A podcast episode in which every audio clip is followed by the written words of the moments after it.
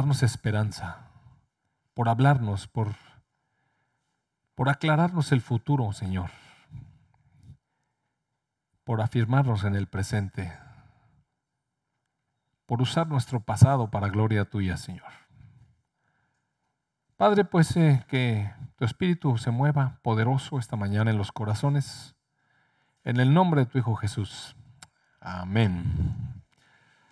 Eh, Sabe que me gocé muchísimo, de verdad, en la confirmación que el Señor puso nuevamente, como les he estado platicando domingo tras domingo, pues en, la alabanza, en la oración de Sabino, en el mensaje del boletín.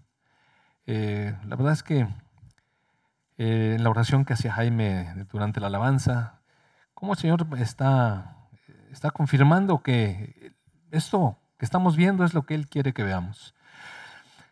Eh, doy la más cordial bienvenida a las personas que nos visitan por primera vez. A lo mejor eh, se va a sentir un poquito como que no le está entendiendo. Es como cuando tomamos un libro en una librería y le abrimos en la página 163 y le leemos los primeros párrafos y decimos, sabrá Dios de qué se trata esto, ¿verdad?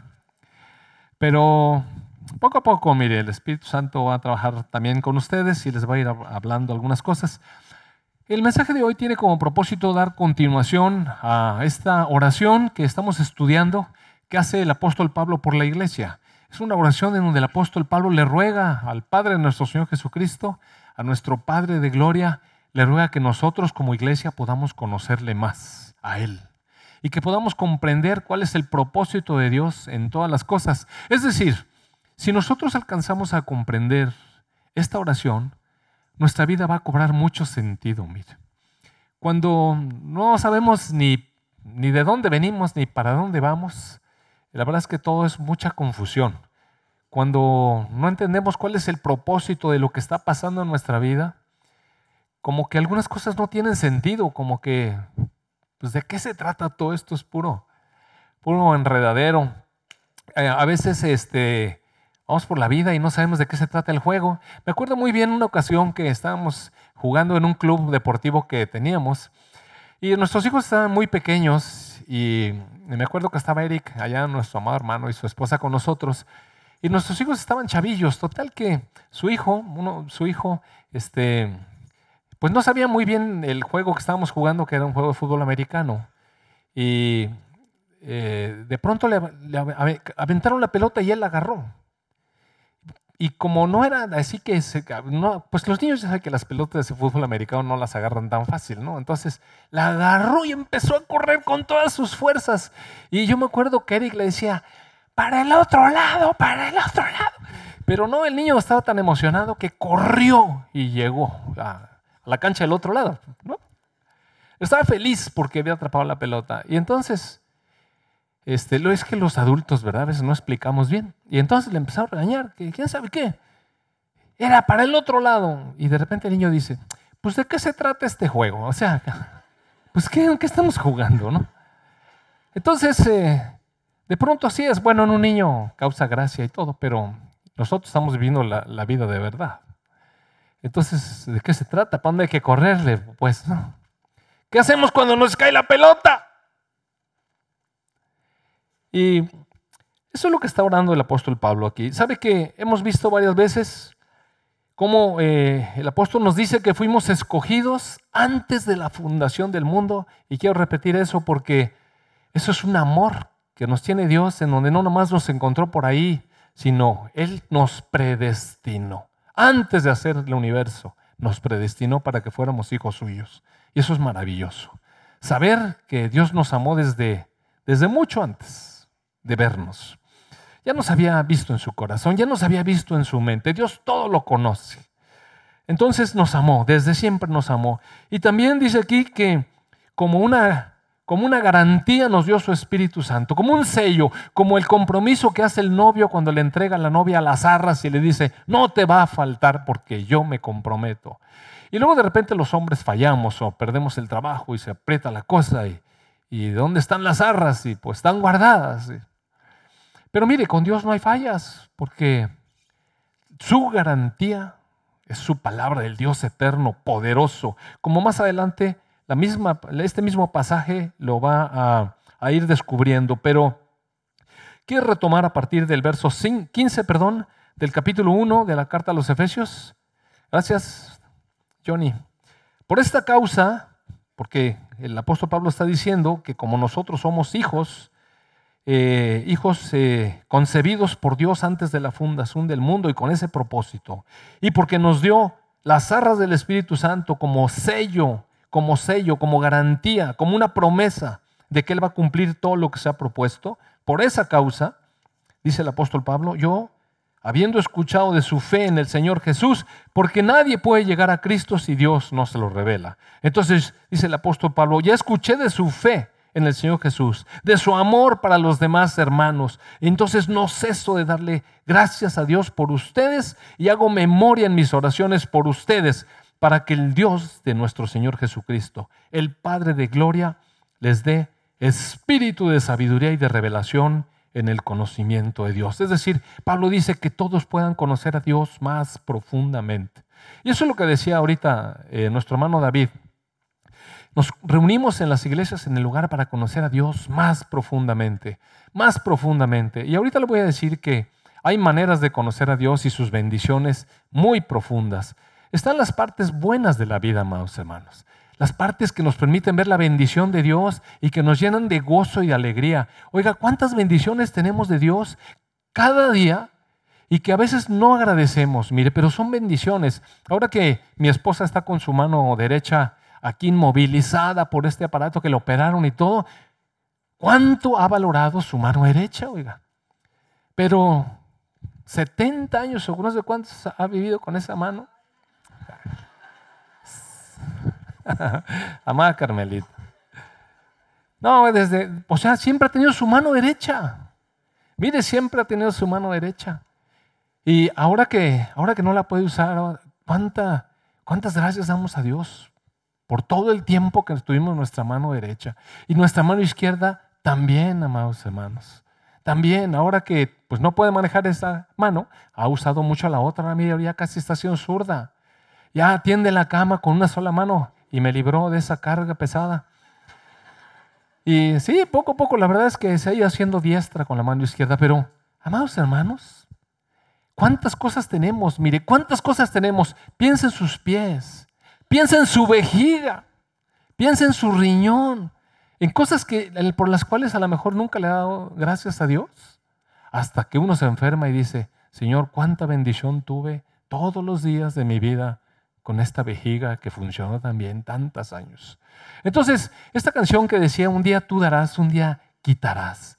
Es verdad, mire.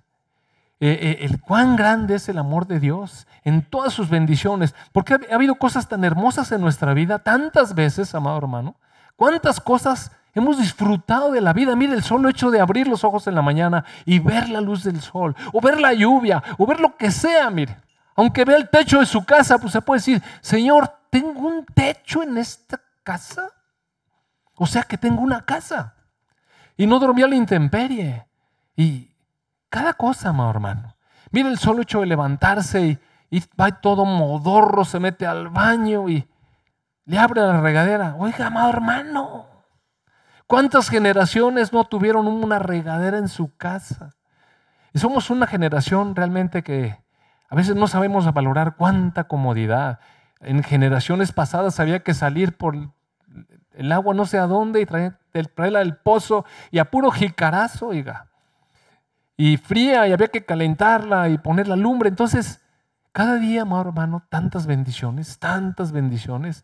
Usted puede decir, no, es que a mí no me va bien. No, no, no, piense, piense. ¿Puede orinar? Dele gracias a Dios. De verdad. Puede comerse el desayuno, dele gracias a Dios porque tiene una garganta, porque su estómago está donde está, porque puede digerir, porque puede disfrutar la vida. No, en lugar de sentarse ahí, uy, otra vez huevo. Pues, amado hermano, ¿cómo cree? Tiene una tortilla, dele gracias a Dios porque hay una tortilla. Tantas cosas, mire, tantas cosas, de verdad. ¿Sabe qué? Mire, ahora mi mamá ya está ancianita y mi mamá ya no tiene dientes. Entonces, pues ahí tiene su cosa esta que se ve hermosa porque los dentistas hacen unas maravillas, ¿no? Entonces mi mamá sonríe y se le ve una sonrisa perfecta, ¿no? Pero a la hora de comer no funciona eso. Entonces ella, como mi mamá es muy positiva, se quita esa cosa y dice, yo como mejor sin dientes. Oiga, come de lo que sea. No, en serio, mire, yo veo a mi mamá, ¿verdad, Carl? Fuimos, come tostadas, come de lo que sea. Y lo disfruta. Y, mm, bueno, mire, hasta por, si no tiene dientes, como quiera, dele gracias a Dios. Y de verdad, y cuando tuvo, dele gracias a Dios que tiene ahorita. Y si los tiene chuecos, dele gracias a Dios que tiene dientes chuecos, oiga, dele gracias a Dios.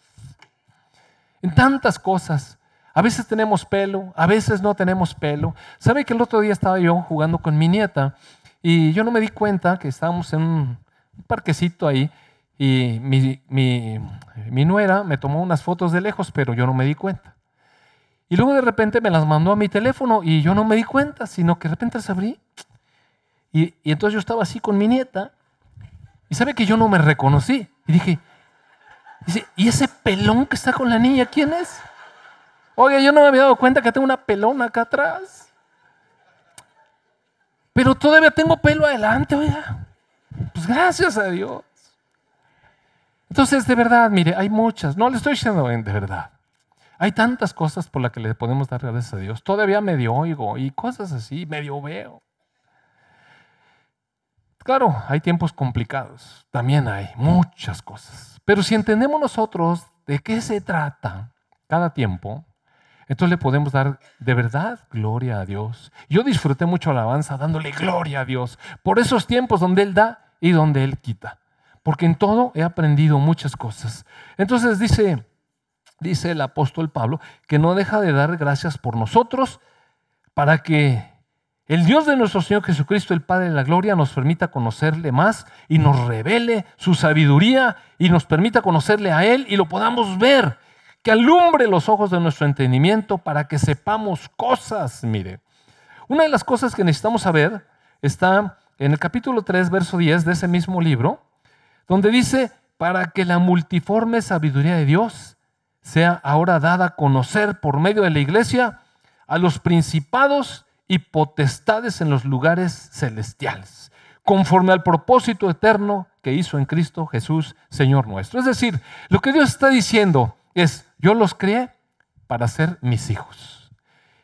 Y en medio hay un proceso en el que estoy preparando, haciéndolos parte de la iglesia, con un propósito eterno.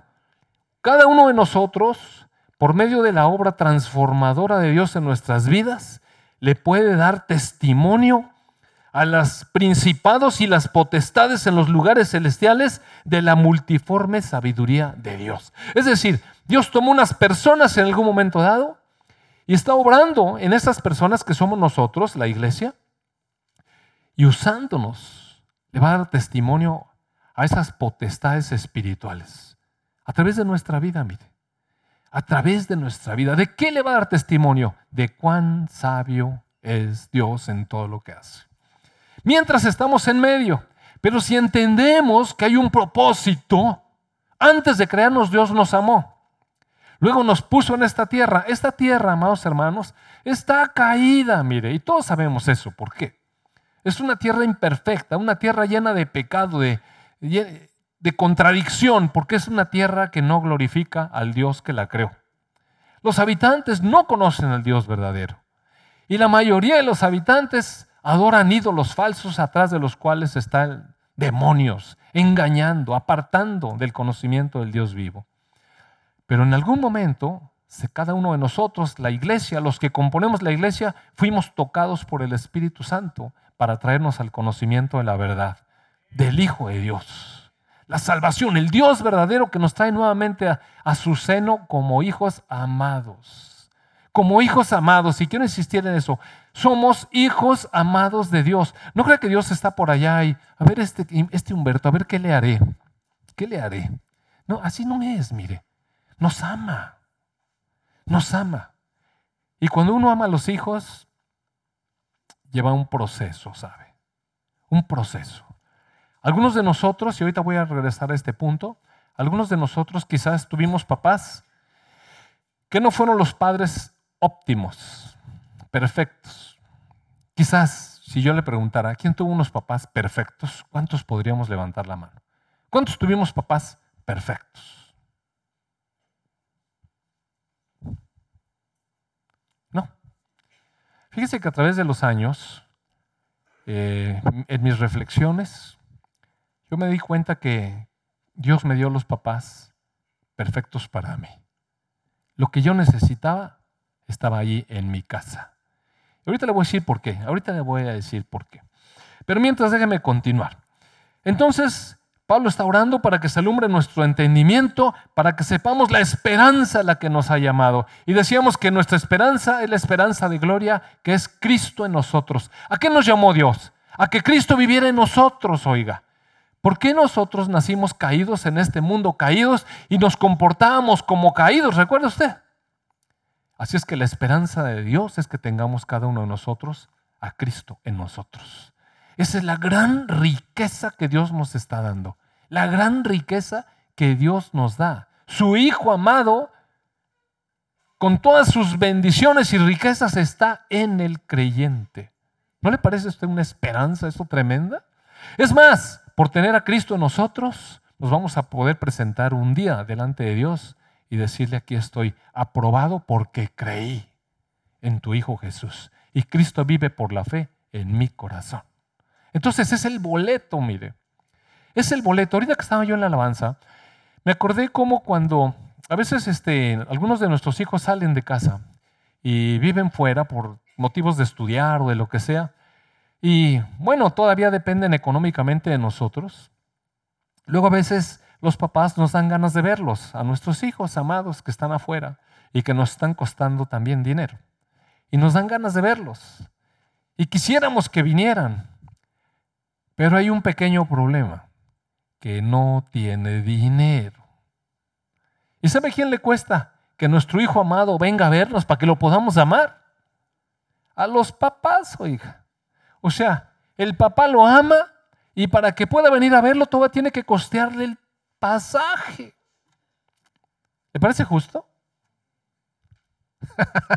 Porque nadie levanta la mano, ¿No, ¿No, quieren que sus hijos vengan a verlos o no han tenido hijos afuera o qué rollo. O le dicen, pues si quieres venir a verme, a ver en qué trabajas y me vienes a ver si quieres. Mire, uno ama a sus hijos y quiere que vengan y luego a veces no puede, no dice, bueno, yo te pago el boleto.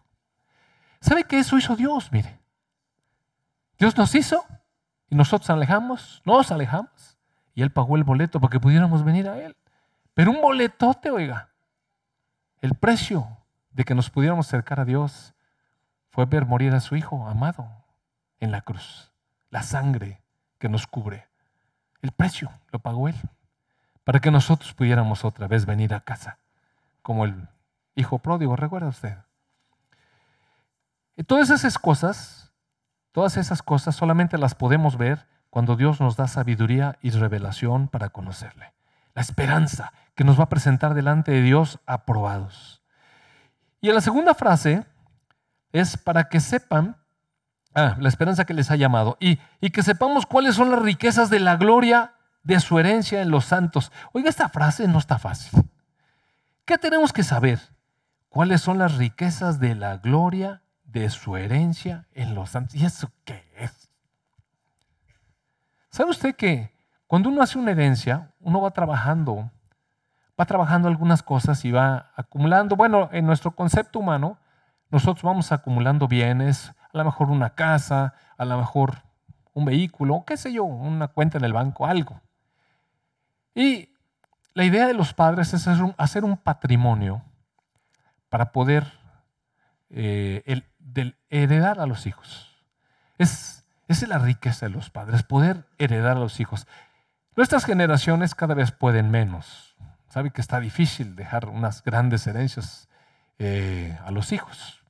No tenemos las tierras para dejarlas a los hijos. A lo mejor nada más pudimos hacernos de una casita y bueno, ahí se la dejamos después de herencia a los ocho y ahí se la reparten. Y yo ya me voy, hay que ver cómo le hace.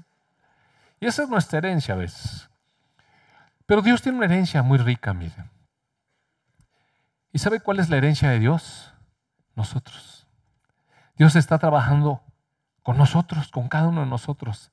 Y esa es la riqueza de Dios que está dejando. La iglesia es, la herencia de Dios, nosotros.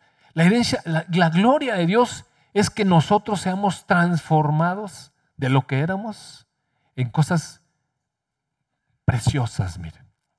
Es como, es como estas piedras preciosas en una mina que se sacan y de pronto se trabaja la piedra y queda un brillante así increíble. Bueno, así somos nosotros. Piedras vivas, dice la escritura. Piedras preciosas. Pero hay un trabajo que hacer. Ni creo que somos tan preciosos cuando el Señor nos tocó o nos alcanzó. Realmente nos amó por su misericordia. Pero no éramos nada de preciosos, déjeme decir. Y no me estoy refiriendo al físico, sino dónde estábamos, amados hermanos. ¿Dónde estábamos? Nunca nos interesamos por Dios realmente. Estábamos interesados en nosotros, en nosotros. Y ese, eso es lo caótico de las personas. Cada persona que comió del fruto, el árbol de conocimiento y se maneja por su cuenta, independientemente de Dios, se fija solamente en sí mismo. En sí mismo primero. Y de si de casualidad le aprieta uno el zapato, tiene de reserva un cajoncito donde de repente abre y dice, Dios, ayúdame. Dios. Y cuando lo saca uno de la dificultad, entonces cierra el cajoncito y, no te necesito más, sigo adelante. De veras eso así nos pasa. Eh, yo les he platicado algunas veces cuando, cuando yo iba a entrar a la, a la universidad, había muy poco espacio, mire. En el sitio federal, 20 millones de personas. Y yo quería entrar a la universidad en tal facultad, o digo en tal preparatoria. Y era difícil entrar, ¿sabe? Millones de solicitudes. Bueno, sí, pues miles, miles, muchos, cientos de miles de solicitudes. Y entrar a, a la prepa que yo quería, era una prepa muy codiciada. Era nice, a pesar de que, pero era de gobierno, ¿sabe? Era una prepa de gobierno. Y cuando yo metí mi solicitud, no, no, teníamos ninguna palanca, mire. Mis papás no tenían palancas, no eran personas conocidas. Aparte, ¿quién es conocido en México? Pues nadie te conoce. ¿Y sabe una cosa? El único recurso que yo tenía siendo ese jovencito era orar. Rezar, le decía yo. Y me puse a rezar como pude. Y dije, Señor, si tú pudieras mover algo ahí arriba, muy arriba, me hicieras un espacio en esa preparatoria que tanto anhelo. Y, oiga usted, entré a la preparatoria esa. ¡Wow! ¡Wow!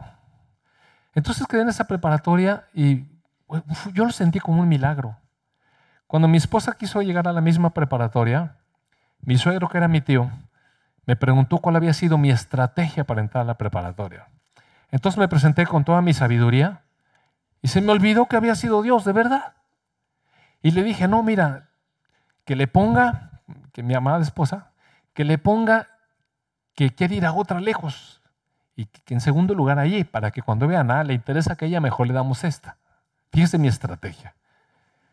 Entonces mi suegro le recomendó eso a mi esposa amada.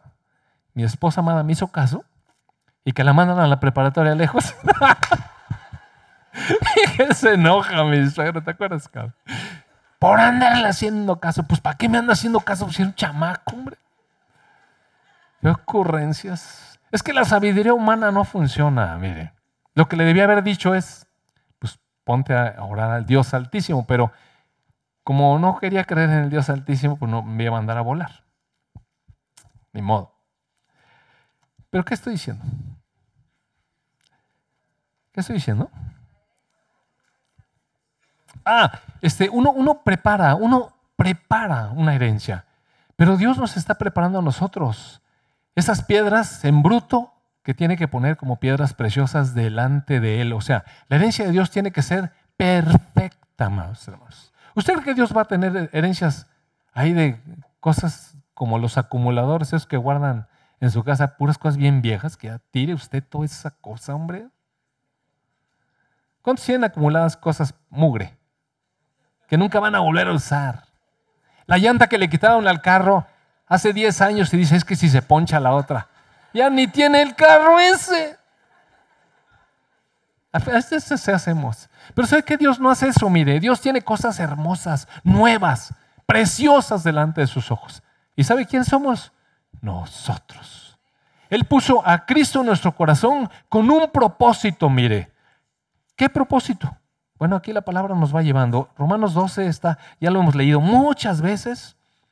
Dice 12.2, no se conformen a este siglo, sino transfórmense por medio de la renovación de su entendimiento para que ustedes puedan comprobar la buena voluntad de Dios, agradable, perfecta. ¿Sabe usted que en el reino de Dios no se pueden poner vinos nuevos en odres viejos?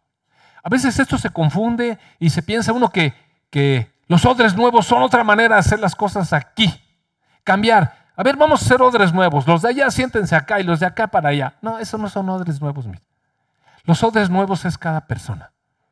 Cada persona que siendo vieja tiene ahora la nueva vida. La vida que puede recibir la vida de Dios. Esos son los odres nuevos. De manera que usted, aunque se vea todo arrugado en el espejo, es un odre nuevo si tiene a Cristo. Le estoy de verdad, ¿eh?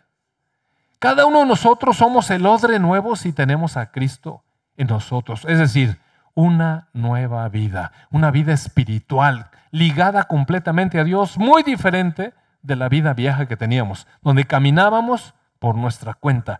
Pero entonces la palabra nos dice, transfórmense por medio de renovar su entendimiento, porque sabe una cosa, a veces seguimos pensando como cuando estábamos en el odre viejo.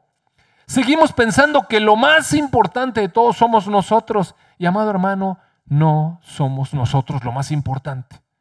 Lo más importante es Dios y su reino. Y cuando Dios nos mete allí, ahora dice, ah, entonces nosotros no somos importantes. Sí somos.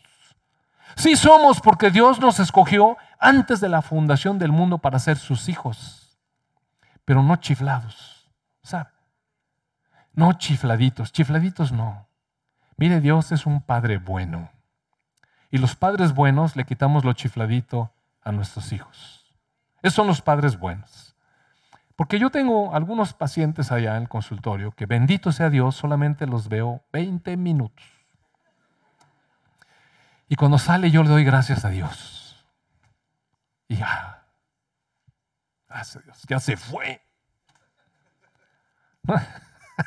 No, sé, oiga, hay, cachamaco chiflado, oiga. Hijo. Y mire, ¿sabe qué me da tristeza por pobre niño? La verdad, pobre niño, porque la vida no le va a tolerar todo eso que le toleran sus papás en su casa. La vida no le tolera a uno eso. Y, si uno está en la iglesia y es hijo de Dios, déjame decirle, amado hermano, que Dios le va a quitar sus chifladeces.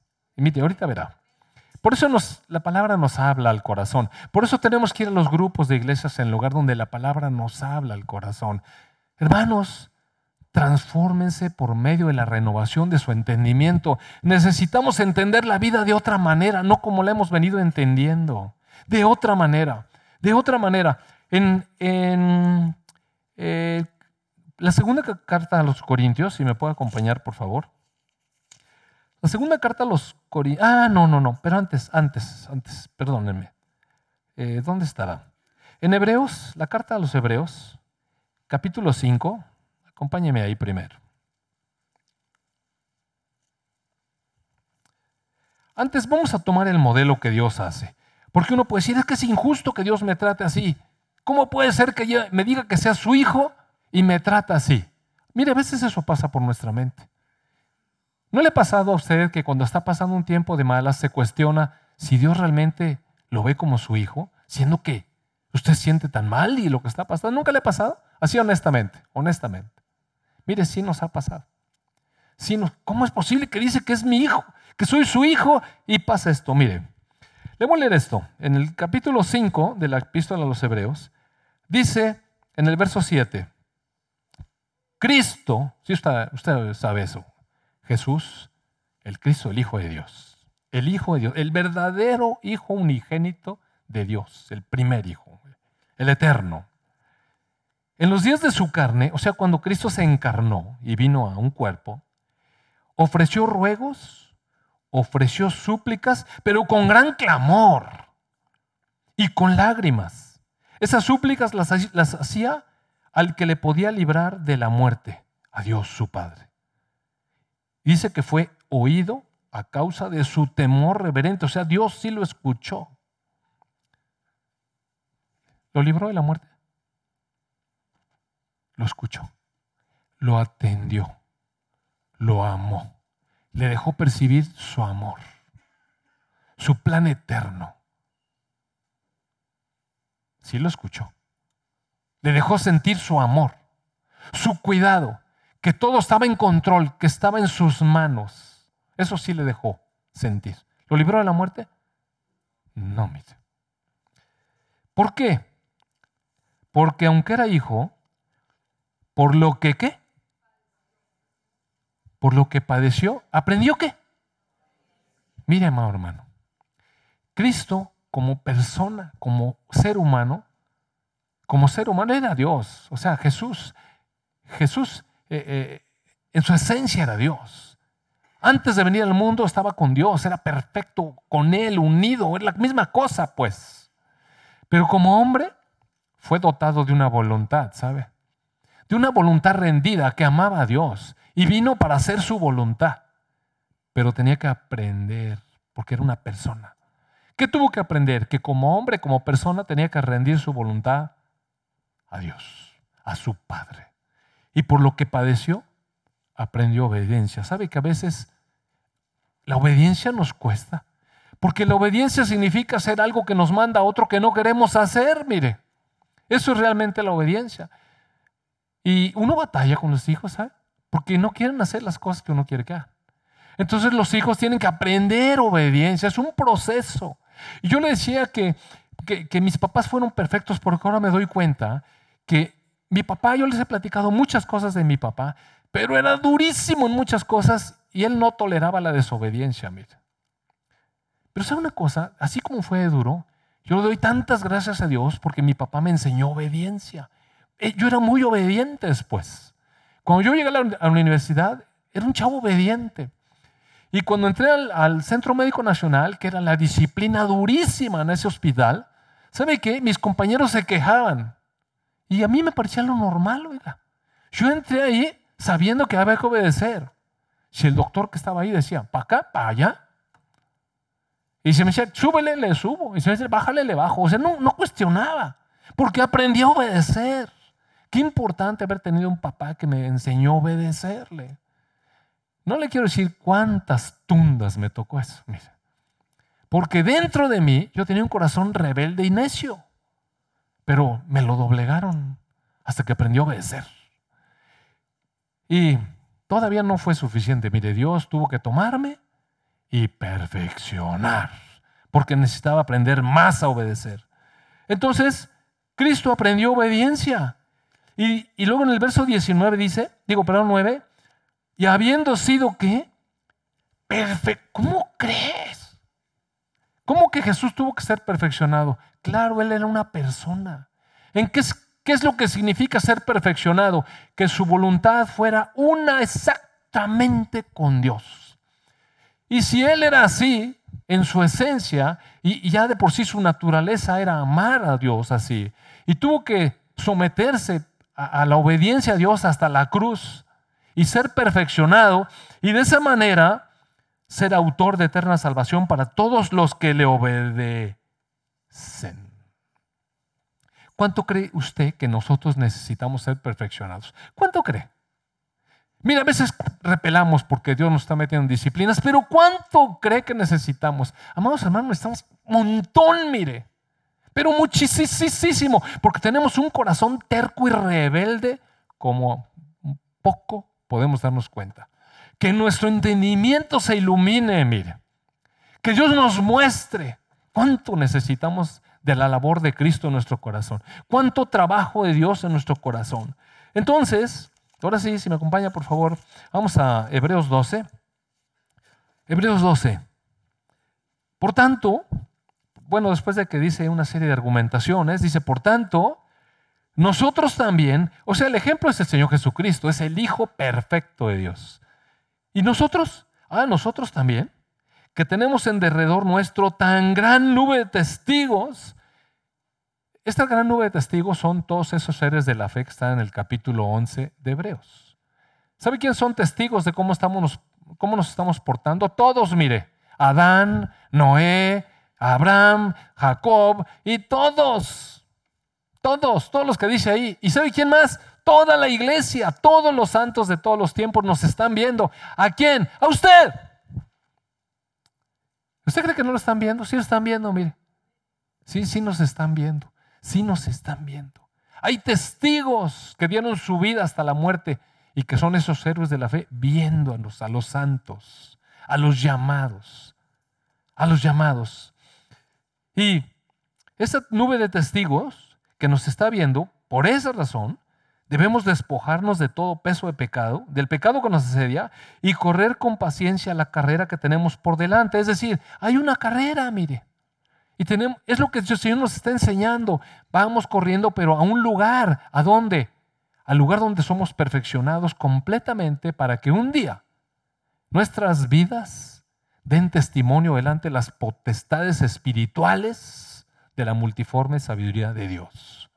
Bueno, mientras vamos corriendo ahí.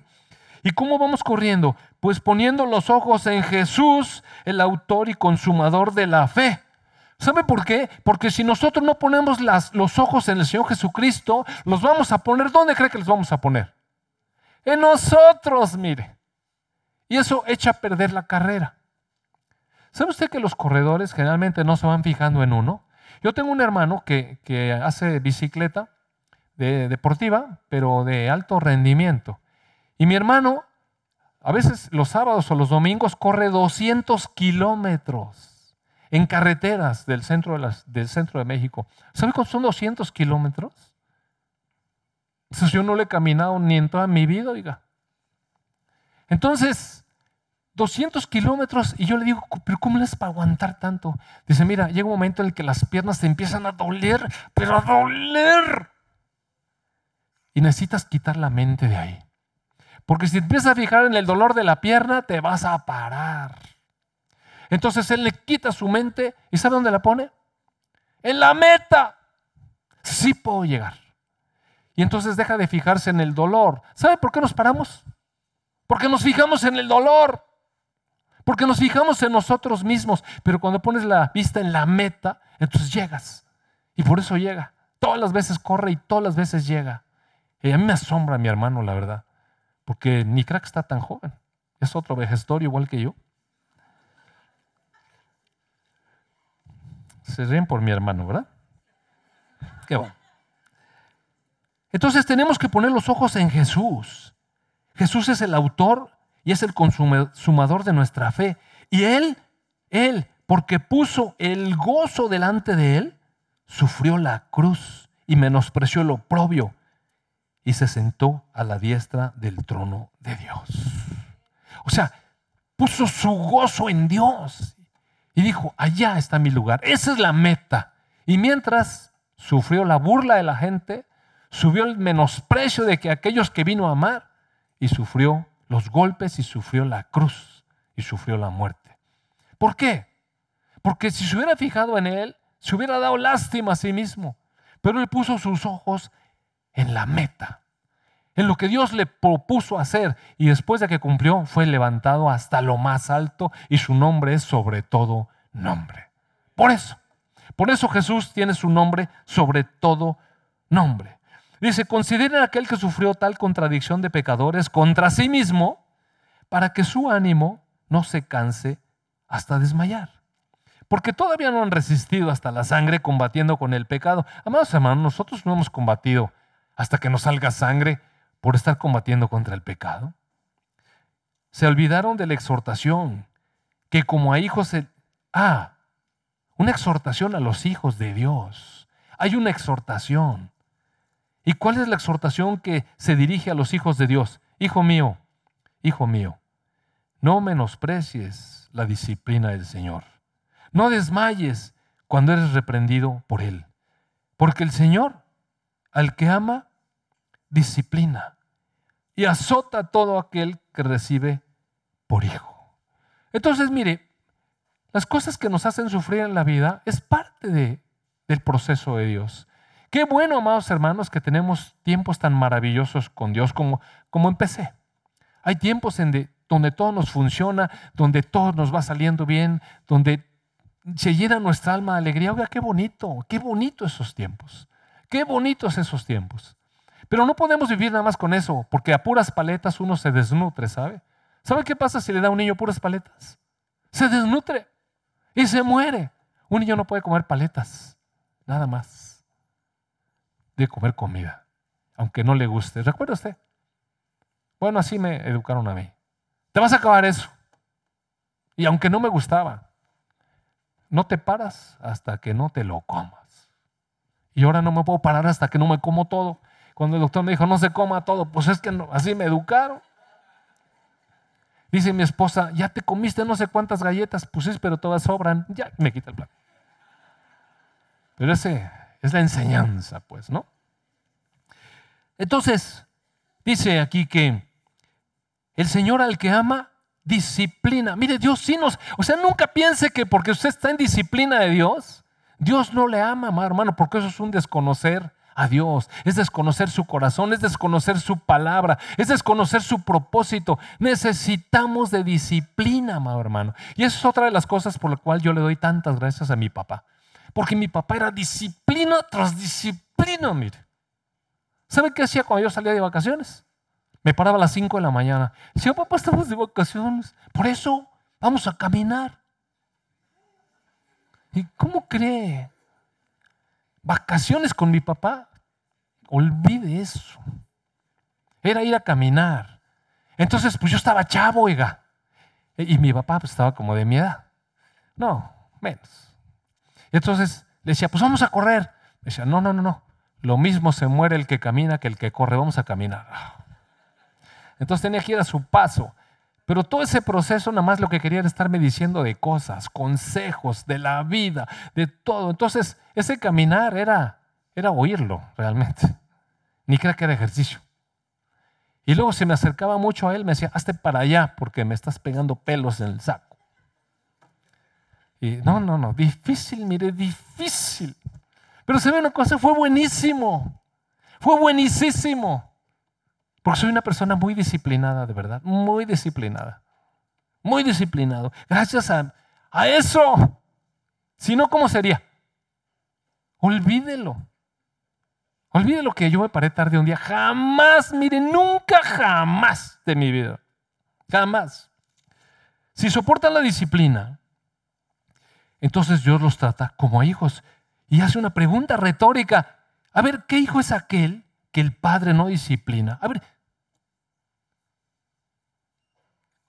¿cómo, cómo, cómo que no te disciplina tu papá? Me acuerdo cuando mis hijos me decían, es que ¿por qué tú sí nos regañas y a los otros niños no los regañan? Sí me dijeron eso. Yo le dije, porque yo a ti sí te quiero. Y los otros, sus papás no los quieren como yo te quiero a ti. Ay, amor, ya no me quieras tanto. Decía, ¿no? No, pero la verdad, ¿sabe qué? Sí, eso es la verdad.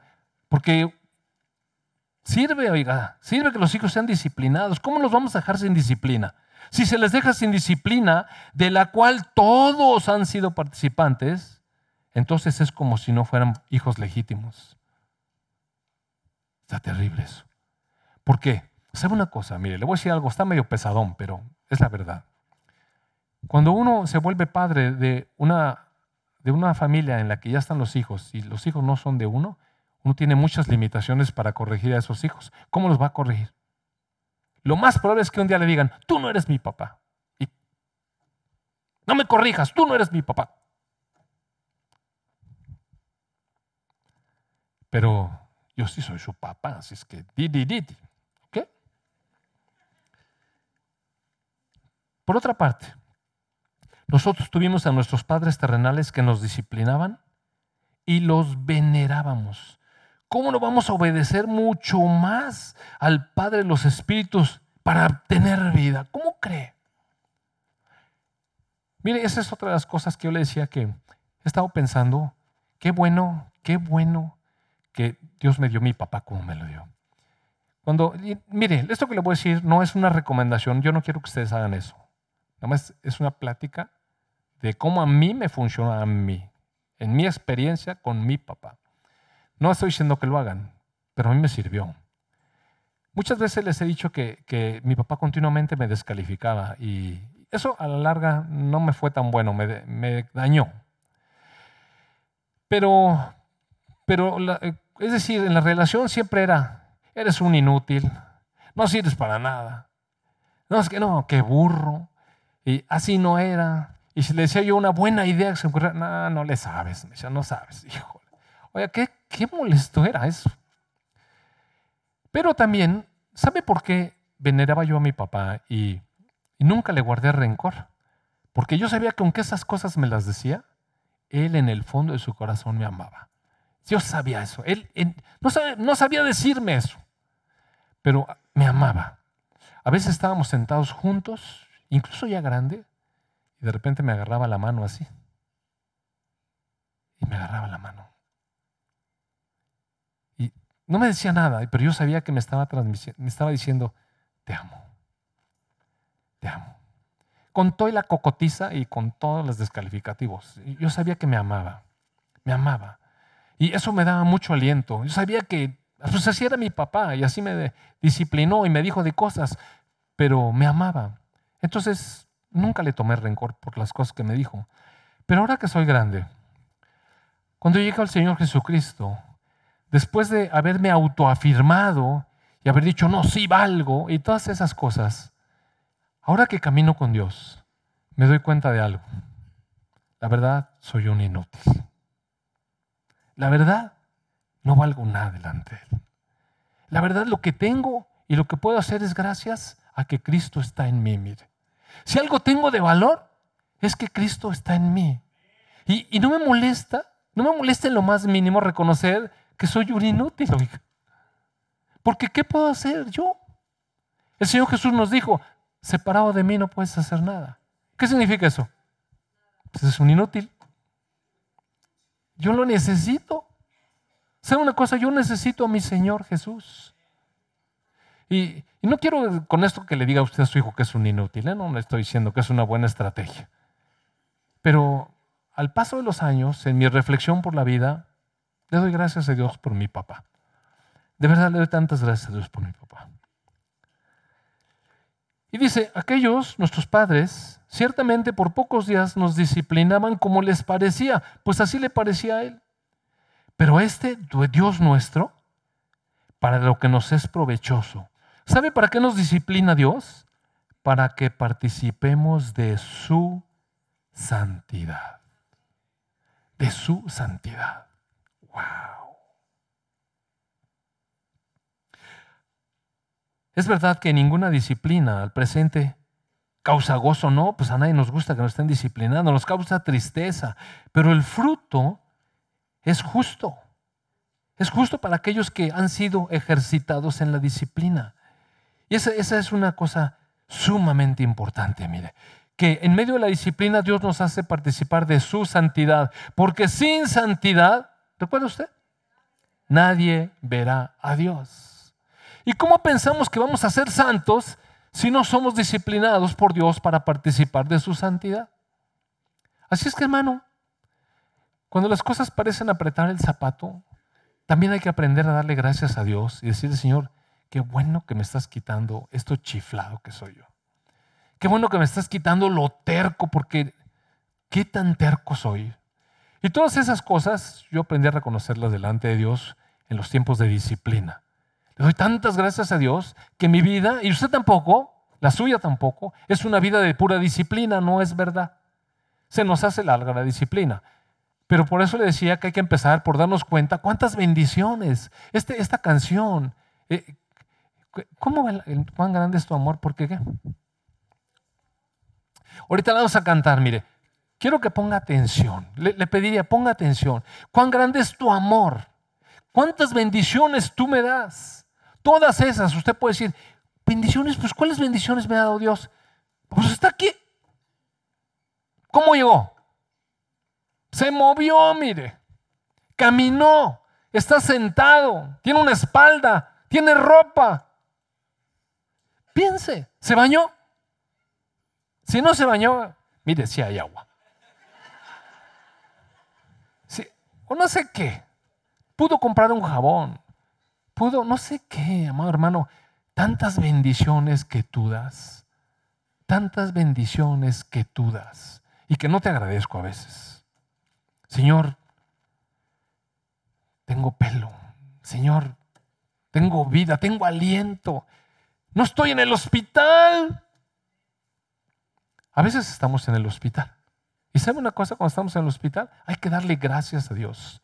Yo recuerdo dos o tres veces el Señor me ha sacado de la, de la actividad. De, yo, yo, no paro de trabajar, mire. A la hora que sea estoy haciendo algo. Y una vez uno de mis hijos me dijo, tú eres una máquina, me dijo. Y en alguna ocasión el Señor me puso en paz 15 días no pude hacer nada. ¿Se acuerda cuando operaron del ojo? Órale, quieto ahí, en su casa. Pues gracias a Dios, mire. Gracias a Dios que me dio la oportunidad de estar ahí acostado, reflexionando, pensando, leyendo, meditando. Gracias a Dios. Era un tiempo especial para eso. En todo le podemos dar gracias a Dios, en todo y por todo.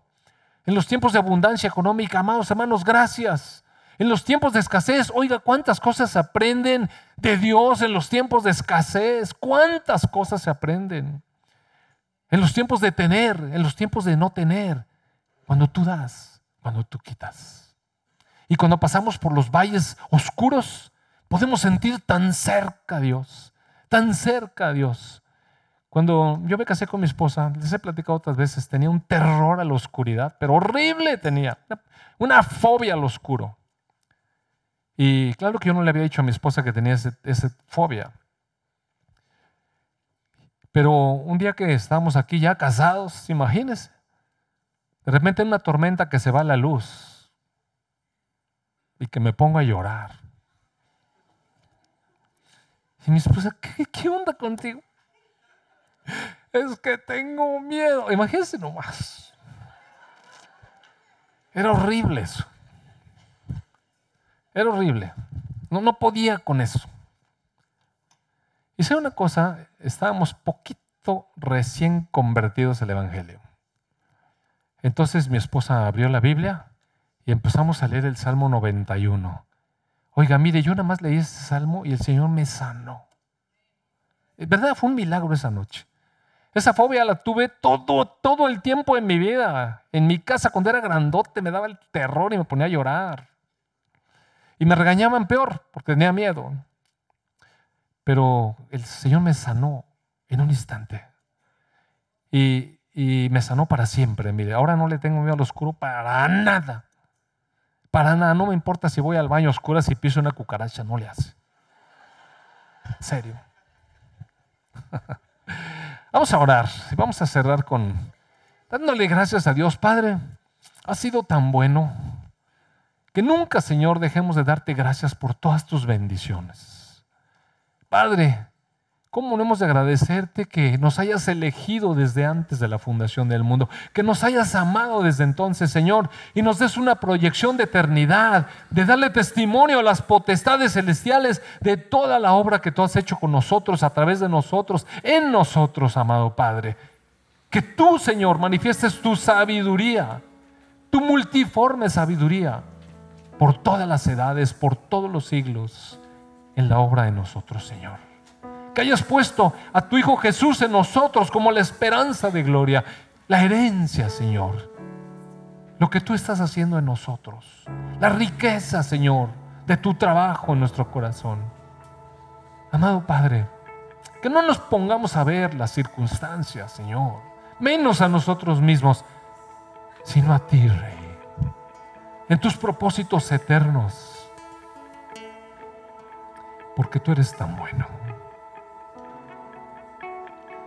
Cuán grande es tu amor. Amén.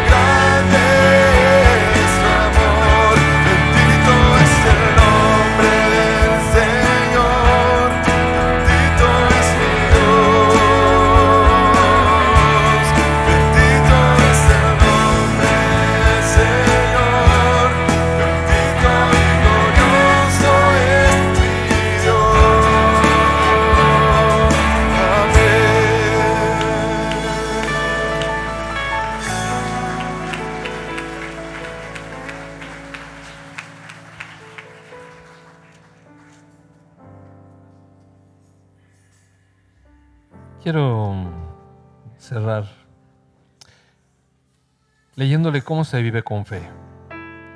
Está en la segunda carta a los Corintios, capítulo 4. Si quiere, pues puede leerlo en, su Biblia, si no, escuche. Este tesoro, Cristo en nosotros, el Espíritu de Dios en nosotros, lo tenemos en vasos de barro. Personas imperfectas. Para que la excelencia del poder sea de Dios y no en nosotros.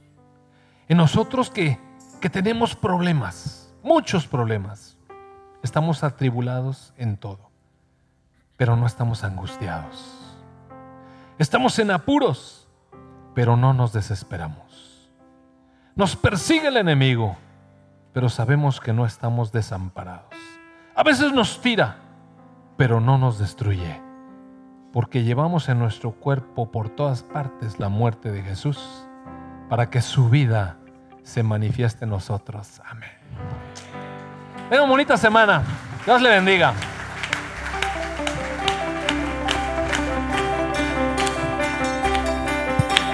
Cuán